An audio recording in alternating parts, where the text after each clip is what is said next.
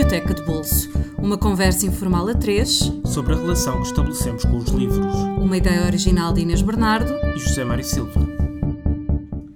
Olá, bem-vindos ao Biblioteca de Bolso, um podcast de conversas sobre o que os livros nos fazem e sobre o que fazemos deles.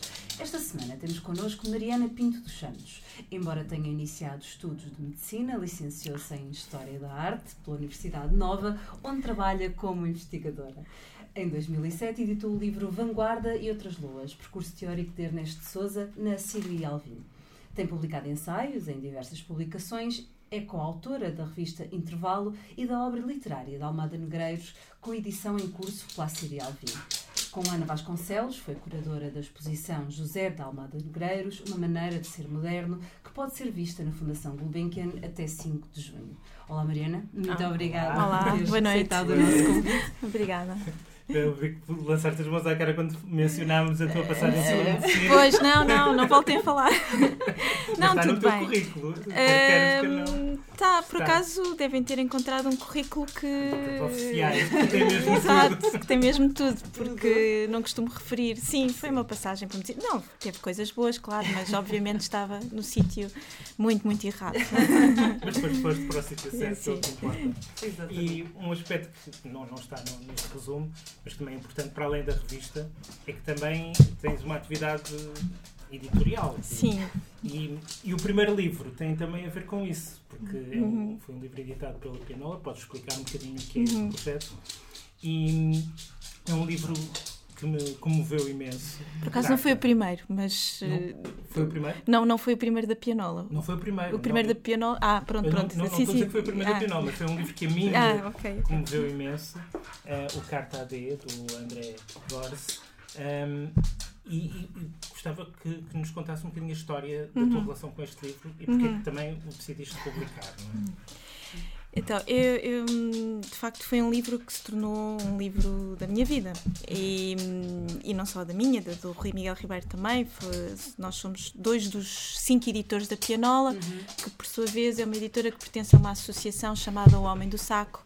Um, e que é uma associação de amigos que, que, com muita vontade de publicar livros e de fazer eh, algumas e também outros tipos de edições. Um, e o que acontece na, na, muito rapidamente, o que acontece no Homem do Saco é que há várias chancelas editoriais uhum. para que todos os projetos possam ser uh, uh, possam ser levados a bom curso, não é, a bom termo, uh, de maneira a que os projetos e as ideias de uns não colidam com os dos outros. Portanto, há várias chancelas que é para todos todos terem os seus projetos editoriais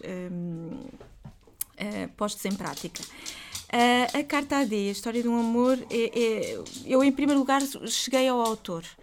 Uh, porque tinha lido, e devo dizer que isso talvez seja um ponto em comum entre todos os livros que trago aqui, tinha lido uma, um, um artigo bastante grande do António Guerreiro sobre o fim da sociedade de trabalho, que saiu uh, no Expresso ainda, se não, se não me engano.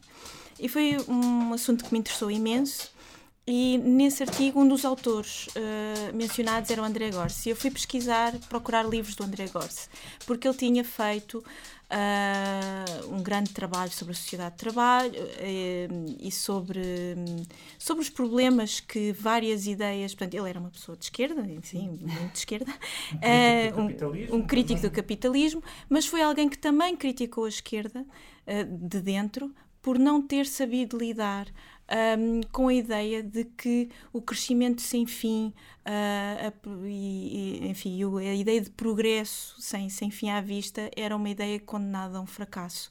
Um, e, portanto, foi um dos primeiros uh, a, ligar a ideia de ecologia e política, a, fazer, a, defender uma ecologia política.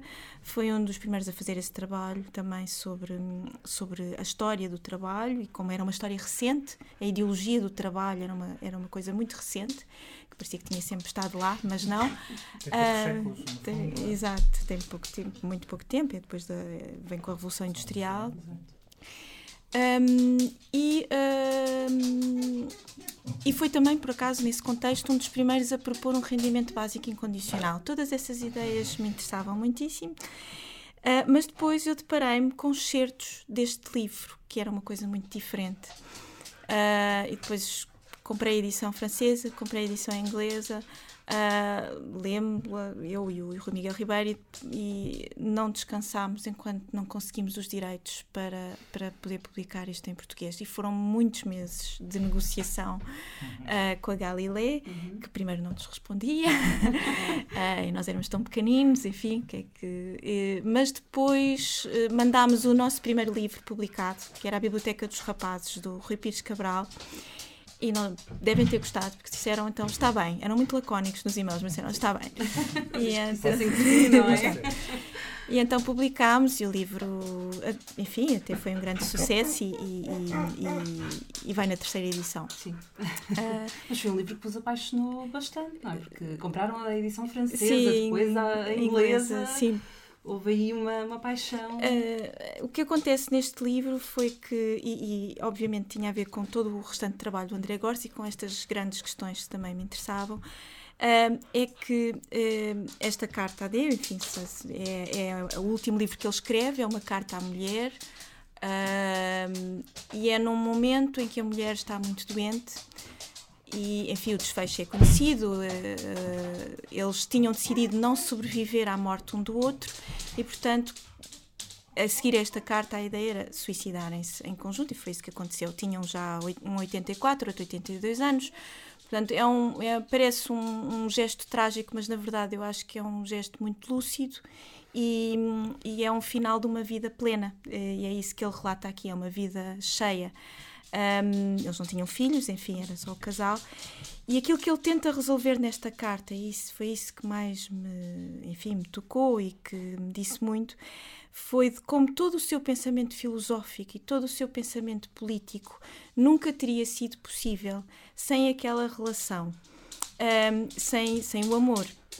Uh, e de como é tão difícil ao pensamento político ou ao pensamento filosófico transmitir isso, transmitir que a vida de todos os dias é o que nos faz pensar em querer ter uma sociedade melhor, em querer, enfim, salvar o mundo, não é? Uh, e, e, e, é verdade, portanto, nós de facto, quando olhamos para outros livros de, de pensamento, uh, não, não encontramos isto. E ele tenta resolver isso nesta carta, diz que nunca conseguiu antes e, e, acho que o faz. uma dívida de gratidão, não é? Porque ele acha que Sim. no fundo nunca, nunca revelou, mesmo nas obras que escreveu, Exato. a importância que ela tinha tido no, no, no trabalho dele, ao dar-lhe espaço, ou dar-lhe tempo, ou dar-lhe as condições, ou, ou ajudá-lo também, mesmo como arquivista, não é? Exato. Ela ajudava no, no trabalho dele e ele achava que nunca tinha dito suficientemente, ou que... nunca tinha frisado ou sublinhado a importância dela. Claro. De certa maneira a carta funciona também sentido, é? Funciona, mas eu acho que se pode cair facilmente na leitura ah, que, pronto, que há uma, uma, um, uma hierarquia, não é? Ele foi o homem, ele apareceu, tem Uh, e por trás dele estava uma grande mulher, pronto, este clichê. e eu acho que é. E, que é, e pronto, que acaba por ser verdade em muitas situações, não é? E esta, se calhar, até tem um pouco isso, mas, no entanto, uh, eu é acho que vai. É mais do que isso. É mesmo. É, é, a tentativa de trazer para a filosofia e para o pensamento político um, algo que estaria reservado à vida privada, mas que, no fundo, o que afirma é que o privado e o público, o privado e o pensamento sobre o mundo estão sempre interligados. Uh, e isso, enfim, é algo que, que me diz bastante. Sim. E depois também, ao mesmo tempo que ele faz esse tipo de reflexões, há um lado de ternura e, uhum. de, e de, contar. É, é, quando ele descreve que ela agora tem menos 6 centímetros, mas sim, ele, sim. ele, ainda sente falta do calor do corpo dela. Num, num, num livro de alguém que é mais conhecido por ser um teórico, é, um, é surpreendente, é, uhum. é desarmante. Exato, e como é todos esses pormenores que ele depois o livro eh, enfim relata o momento em que eles se conheceram e como é como ele a convidou para dançar Uh, e tudo isso é muito bonito e, e mas hum, Sendo que ele era tímido e ela era uma ruiva espampanante é? Exato. e ele tem também um percurso político que se percebe ele claramente vem de uma família que era pró-nazi austríaca e foge da família aos 16 anos foge para não ser alistado no exército alemão um, a Áustria já estava ocupada, não é? Uh, e, e, vai para a Suíça, neutro, não é? É aí que a conhece Um, e vai para a França e nunca mais quer voltar à Áustria e nunca mais quer ouvir falar alemão, não é? Ela, a determinada altura, quer, quer aprender a falar alemão e ele diz que não, que ela não, não pode ser, que ele nunca mais quer ouvir essa língua. Uh, portanto, ele corta mesmo com a família, se percebe ser até bastante abastada e ele nunca, nunca o foi, nunca reclamou essa, uh, essa possível herança que podia, podia ter tido. Um, mas agora perdi vamos cortar essa parte. A mas também anda aqui a ser era... andar à volta. Sim, exatamente. Não, mas eu já sei o que é que ia dizer depois. Sim. Um, não, que é, os relatos desse, encontro, esse, desse encontro e não só, e os relatos do corpo e do corpo é toda essa ideia que, que me parece fazer deste livro muito mais do que, que um clichê, uh, no, nada de um clichê, uh, é de que essa ideia de que o corpo presente ao lado na cama, o calor, um, o, o, e é um calor diário, a, a, a, a ausência desse calor não vai, um, não impede qualquer outro tipo de, de trabalho que ele, que ele poderia fazer, impede o pensamento dele. Foi esse calor constante e é mútuo, porque ela também tem os seus projetos e ele conta-os, não é? Como ela não ficou famosa por livros publicados, mas teve uma vida cheia também, cheia de, de, de projetos que ele faz questão de, de trazer de trazer eh, para o livro e de lhe reconhecer. Um, mas é esse lado de, do, do dia a dia, de, da rotina, muitas vezes é tão desprezada, não é? Que, que as, as, relações parece que ficam estragadas por causa da rotina e o que, o que ele vem aqui dizer é não, é a rotina. A rotina pode ser sempre diferente, todos os dias são diferentes uns dos outros. Aquilo que se pensa que, que é a rotina, um, por vezes é, é uma coisa que pode ser que é estruturante e, e, enfim, e que é isso, se calhar, o amor. Uhum. É a rotina. À qual ele não quis sobreviver, não é? Nenhum dos dois Exato. queria sobreviver uhum. uh, sem, essa, sem essa rotina uhum. que, que, criaram. É, também, acho que foi isso também Sim. tocou particularmente o Zé Mário. Nós, entretanto, descobrimos um e-mail, o Zé Mário me enviou na altura em que leu este pois livro, a dizer é incrível, olha só para isto, olha estas passagens e não sei o quê. É engraçado.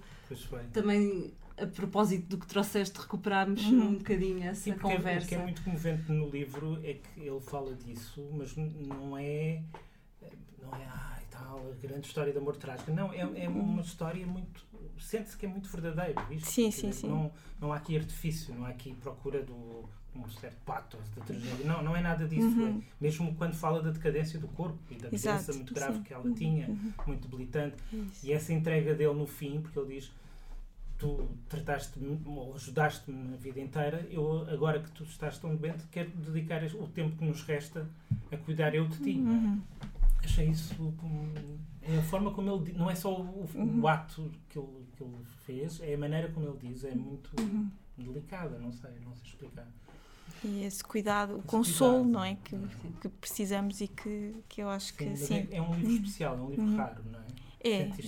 Sim, sim, completamente. Senão, de outra maneira, não, não, não, não tinha procurado. Que vocês puseram no livro, porque é, é um livro pequeno, mas com, com uma um cuidado gráfico Sim. extraordinário e, e, o pormenor da, da dança que está na, na Estas capa, é? ilustrações é? são do Luís Henriques e, e, e, é muito curioso porque isto ele não fez estas ilustrações de propósito para o livro, ele tinha feito eh, estas ilustrações para uma prenda para a mulher dele, para, uh, para uma prenda de aniversário especial e por isso está muito bem sim, sim, ao livro em questão. Com amor. exatamente. exatamente. exatamente. Passamos para o segundo livro que escolheste, o 24-7 Late Capitalism and the End of Sleep, uhum. Eh, do Jonathan Crary, portanto, de um filósofo de esquerda para. Bom, Jonathan Crary é um autor que, que muito da, da cultura visual e, um, e dos estudos visuais, e, uh, mas que é lido também por vezes na minha área, na história Sim. da arte e, e, foi um autor que eu li noutros, noutros contextos uh, e que fez, tem outros livros. Tem um que foi agora traduzido recentemente pelo Orfeu Negro, que é Técnicas do Observador, e tem outro que se chama Suspensions of Perception. Portanto, faz, é, um, é um, um historiador, enfim, um, um estudioso da, da, da história da, da, forma como a nossa percepção mudou uh, ao longo do século XX, sobretudo, mas também com raízes no século XIX. Este livro é um livro um bocadinho deprimente, um, que eu creio que está para ser traduzido em português em breve, mas não, não tenho bem certeza, por isso não vou avançar com, com esse, essa notícia, mas não somos nós. Exatamente. Não. É? um, e um, é um livro que veio também muito de encontro a uma série de, de preocupações uh, que, que, tenho, não só eu, mas outras pessoas com quem convivo. Uh, e 24 7 é 24 horas, 7 dias por semana. Uh, e a ideia. A disponibilidade total. A disponibilidade sim, total, sim. mais uma vez, estamos a falar de, de, de questões do trabalho uhum. e a ideia de que o trabalho agora um, sendo precário, é ao mesmo tempo algo que não deixa tempo livre, é algo que deixa. Não, temos que estar constantemente disponíveis, estamos constantemente a ver e-mails no telemóvel, estamos constantemente a traballar a deshoras. Uh, Há uma erosão até dos limites da noite e do dia, não é? Quer dizer, Exato. Não, não interessa. Não há fronteiras. Não há fronteiras. Respondes ao e-mail a qualquer hora. A qualquer hora. E, e, há pessoas, não é? Há estudos até sobre isso, há pessoas que se levantam várias vezes uh, durante a noite para ver se receberam mensagens receberam e-mails.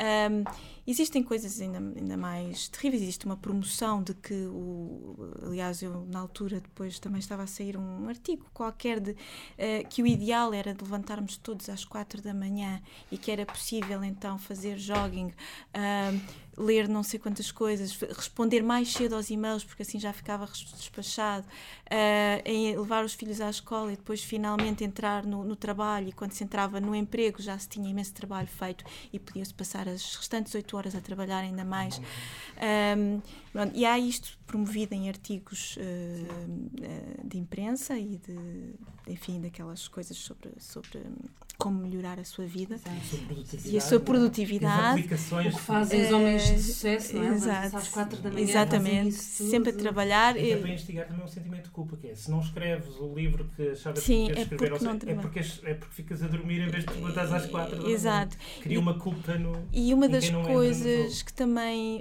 hum, eu creio que é referida neste livro, mas eu também li noutros uhum. artigos a propósito de, deste assunto, que é uh, todos os, os homens, os homens muito ricos atualmente um, fazem sempre questão de referir que trabalham muito. Já não há aquela ideia de que ter muito dinheiro é, é poder ter muito tempo livre. Não, não, não. Eles estão sempre a trabalhar. É, é um ideal de, de É um ideal neoliberal. Uh, basicamente. O dinheiro que tenham nem têm tempo às vezes para gastar porque estão Exato, sempre a trabalhar estão sempre a ganhar ainda mais. Não? É? E portanto, este livro, o, o, o, o estudo que faz, começa com uma imagem muito bonita de migração de pássaros. Uh, não sei se vocês leram, não, não. não. Uma imagem muito bonita de migração de pássaros. Um, e depois fala de um em particular, que é um, um pardal específico, uh, e que é um pardal que consegue estar sete dias sem dormir. E ele fala desse pardal porque ele está a ser estudado uh, pelas, enfim, pelas forças militares, pelas forças militares norte-americanas. É, pela, é, é, exatamente, para se perceber quais são as hormonas, enfim, todos os processos permitem químicos manter... que permitem manter a vigilância durante, durante sete dias.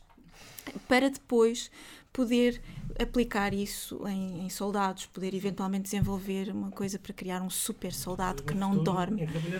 E em futuro, exatamente, a ideia é mesmo essa. E porque existe uma história de que o que é tentado, uh, uh, sempre, que é experimentado uh, entre, num, num, contexto militar, normalmente depois passa, migra para a sociedade, migra para a sociedade civil e, e, para, para esquemas de, de trabalho e de controle.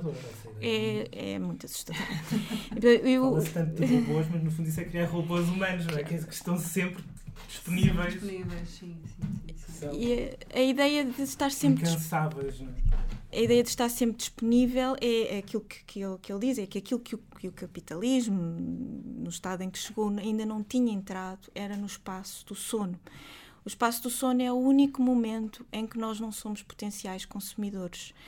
Uh, e ele faz uma história de como as pessoas dormem cada vez menos, como cada vez mais tem que. Uh, o roubar o espaço, o tempo do sono, é, é criar mais horas de possível consumo.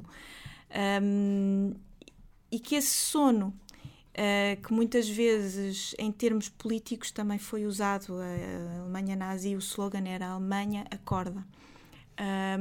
mas também, noutros contextos, também já ouvimos dizer ah, que o povo parece adormecido, é preciso a revolução. E o que ele dá é uma conotação diferente, não que o, o, o momento do, do dormir é, é um momento de consolo. E quando, quando nos tiram esse momento, cada vez nos desligam mais dos ritmos biológicos naturais ah, e nos desligam da Terra. As torturas é a tortura do sono. sono é? Exatamente. É, é roubar-te esse uhum. momento de descanso, de consolo, de, de fuga. Porque se não dormes, pronto, se não dormes é que ficas num estado de semiconsciência, não é? Aí é que é. Não, mas é uma violência atroz. Claro. Tirar o sono a alguém é um ato de uma extrema violência. Exato, sim, era das piores e sem marcas, não é? Físicas. Físicas. faz isso de forma muito subtil que é ou sugere ou empurra as pessoas a, a, sacrificarem elas próprias o seu, o seu sono. Ou seja, em vez de roubarem, Sim. nem é preciso roubar, é inventar estratagemas para as pessoas inventar desejos, abdicar, não é? desejos de ficar acordada, sim, exato. Sim, sim, um, mas quando acabaste o livro ficaste deprimida com. Fiquei deprimida, mas é um, é um é um livro de uma enorme lucidez, parece-me. Sim, é um estudo muito, muito cauteloso e, e, e claramente vem dos outros estudos dele, de, de, de, como a percepção mudou e como a nossa atenção mudou. É, é algo que também uh, mostra muito bem como é que. Desculpem, agora perdi outra vez. um, Deixa-me só ver se recupero. Eu estou tão cansada. recupero o fio. Precisamente, exatamente. Não, mas eu, justamente. Também te interessa é que, por isso. É porque... que eu reconheci-me completamente nisto, sim. De, de, de, deitar os miúdos e ir trabalhar a seguir, constantemente. De, de acordar mais cedo para poder trabalhar antes de. Eu sei bem, trabalhar, bem não é? Para poder trabalhar, sim. Claro. E, e esta. E o trabalho precário também. Sim, sim, sim, Tudo isto, não é? Uh, e do que é que estamos a fazer às nossas vidas com isto tudo. Mais do que isso, é, essa ideia de roubar, uh, roubar o tempo ao sono é, é algo que também está, está um, imerso nesta um, ideia de estar sempre a produzir, uh, estar sempre a criar excedente. Um, e, e, e esse separar-nos dos ritmos biológicos, dos ritmos da, da, da Terra, de pôr-nos num, num, estado de, de semiconsciência em que não temos história. Porque a ideia de 20, ele diz: se disséssemos 7 dias por semana, 365 dias por ano, não é a mesma coisa do que dizer 24/7.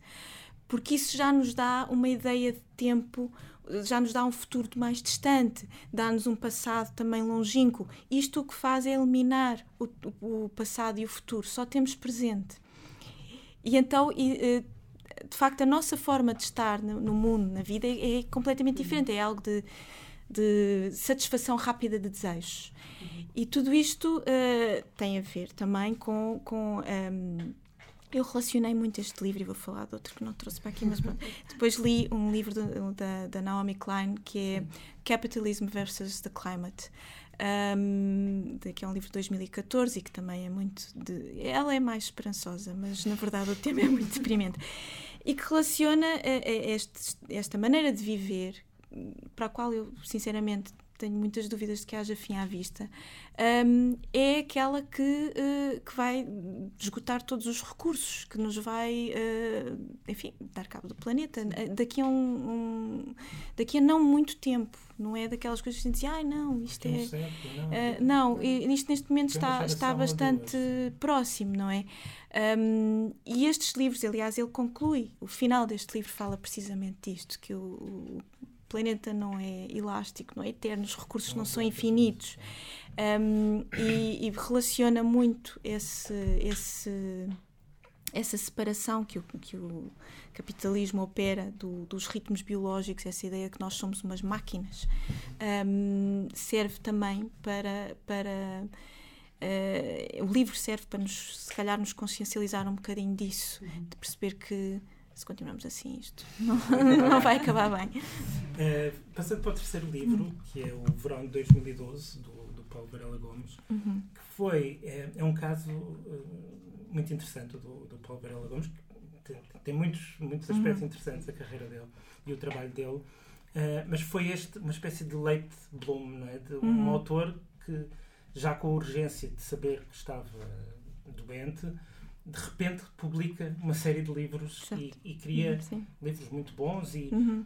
e, e, em muito pouco tempo cria, publica furiosamente. E este foi o primeiro. Uh, este verão de 2012, que é um, um romance, um, em que justamente há um protagonista P e que está doente e que dialoga com o seu psiquiatra. Uh, e é ficção, é o único livro de ficção que tu trouxeste. É, e que não é muito ficção. E que não é muito ficção, pronto, ok. Isso depois podemos discutir. Mas este em particular, um, o, que é que te, o que é que te atraiu neste livro? Bom, eu, Paulo Varela Gomes, era um historiador de arte e eu tinha-o lido enquanto historiador de arte e cronista também. De, ele Mas escrevia para, para jornais, escreveu para o Já, para o Semanário Já. já. um, creio que deve ter sido nessa altura que eu li pela primeira vez, era muito nova.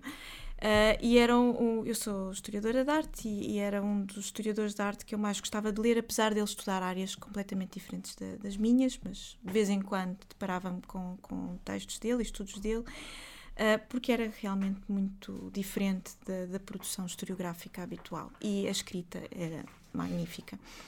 Um, não é o primeiro livro dele, porque ele publicou uh, ficção sob pseudónimo há, há mais tempo. Exatamente. Mas eu não sabia, só soube.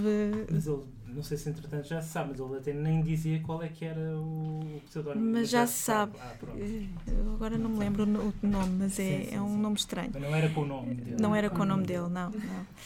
Uh, e este livro foi, foi um murro no estômago uh, bastante, bastante grande, não é? É um, é um livro que associa a condição do protagonista, que é P e ele é Paulo, enfim, é fácil ele não, não esconde a, a analogia, um, e que associa essa um, a doença que descobre no, no, no, seu corpo, não é? À, à, à crise que, que, então se vivia.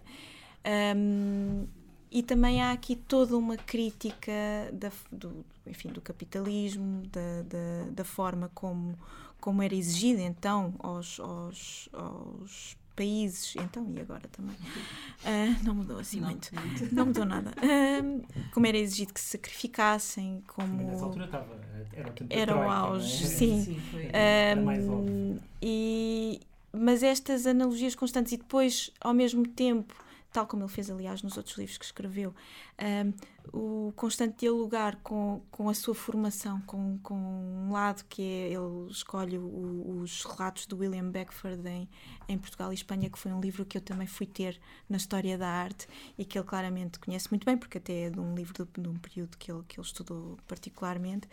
Um, e ele está sempre a fazer o, um, um diálogo entre o presente que ele relata e o passado que era relatado por esse, pelo, por esse, pelo William Beckford, que é, é bastante curioso.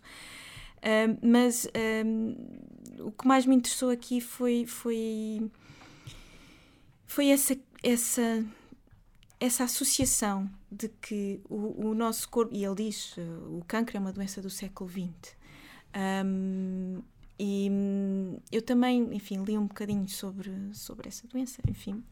Um, e, e, há alguns médicos e alguns estudos uh, que de facto relacionam muito, uh, uh, enfim, há alguns, ninguém fala do cancro como uma epidemia, mas na verdade é uma epidemia que aumentou imenso.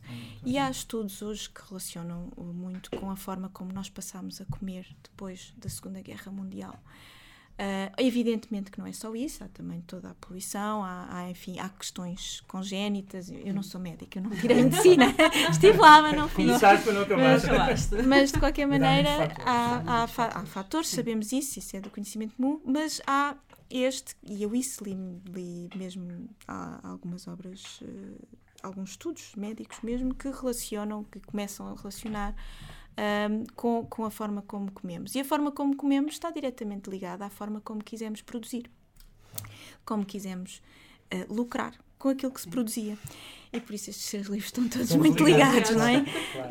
Um, e, um, e de, de, facto é gritante como, como apesar de tudo, um, eh, como por vezes também uh, ele, ele faz uma enorme crítica do progresso por vezes eu posso concordar com ele, outras vezes não, Uh, mas a verdade é que essa crítica do progresso era algo que se impunha e que o André Gorse também fez um, e que era tida como uma coisa muito negativa uh, à esquerda. Quase reacionária. No, é enfim, fala-se. Contra exato. aquela ideia do progresso, etc. E hoje em dia já, já começa a haver mais gente e começa a ser mais consensual, enfim, alguns núcleos de que, de que facto é preciso olhar para isto de outra maneira. Uh, e a relação que ele faz entre, entre a doença e a crise e, e como usa isso para fazer ele próprio a crítica do progresso uh, interessou-me mesmo bastante. Ele tá um, tem um final, esse sim, completamente um, ficcional, não é? Uhum. Uh, mas que é quase, ok, literariamente eu vou fazer aquilo que na realidade não posso fazer, mas gostaria, não é? Sim, sim. E é um ato extremo. Uh, mas eu lembro-me de uma entrevista do Paulo Varela Gomes na sequência dele de, de ter publicado este, este livro um, e um texto que ele escreveu também, que ele dizia: Eu estou fisicamente disponível para me ir deitar nas escadas do, de São Bento, do Parlamento. Uh, Porquê é que não há mais gente que venha que esteja disponível para isto? E, e de facto não havia. envolvido na, na, naquela manifestação do 2 de março, não foi? De, e aquela grande manifestação. Essa foi 15 de setembro. 20... Não, 15 de setembro, mas houve uma em março. Não? Também houve uma em março, mas a, a grande, a grande, grande foi, foi, em setembro. Foi em setembro, que foi uma manifestação extraordinária. Sim e que depois não teve consequências nenhumas. nenhumas. nenhumas. É, é incrível, não é? Foi vamos é fingir que nada Como se é passou.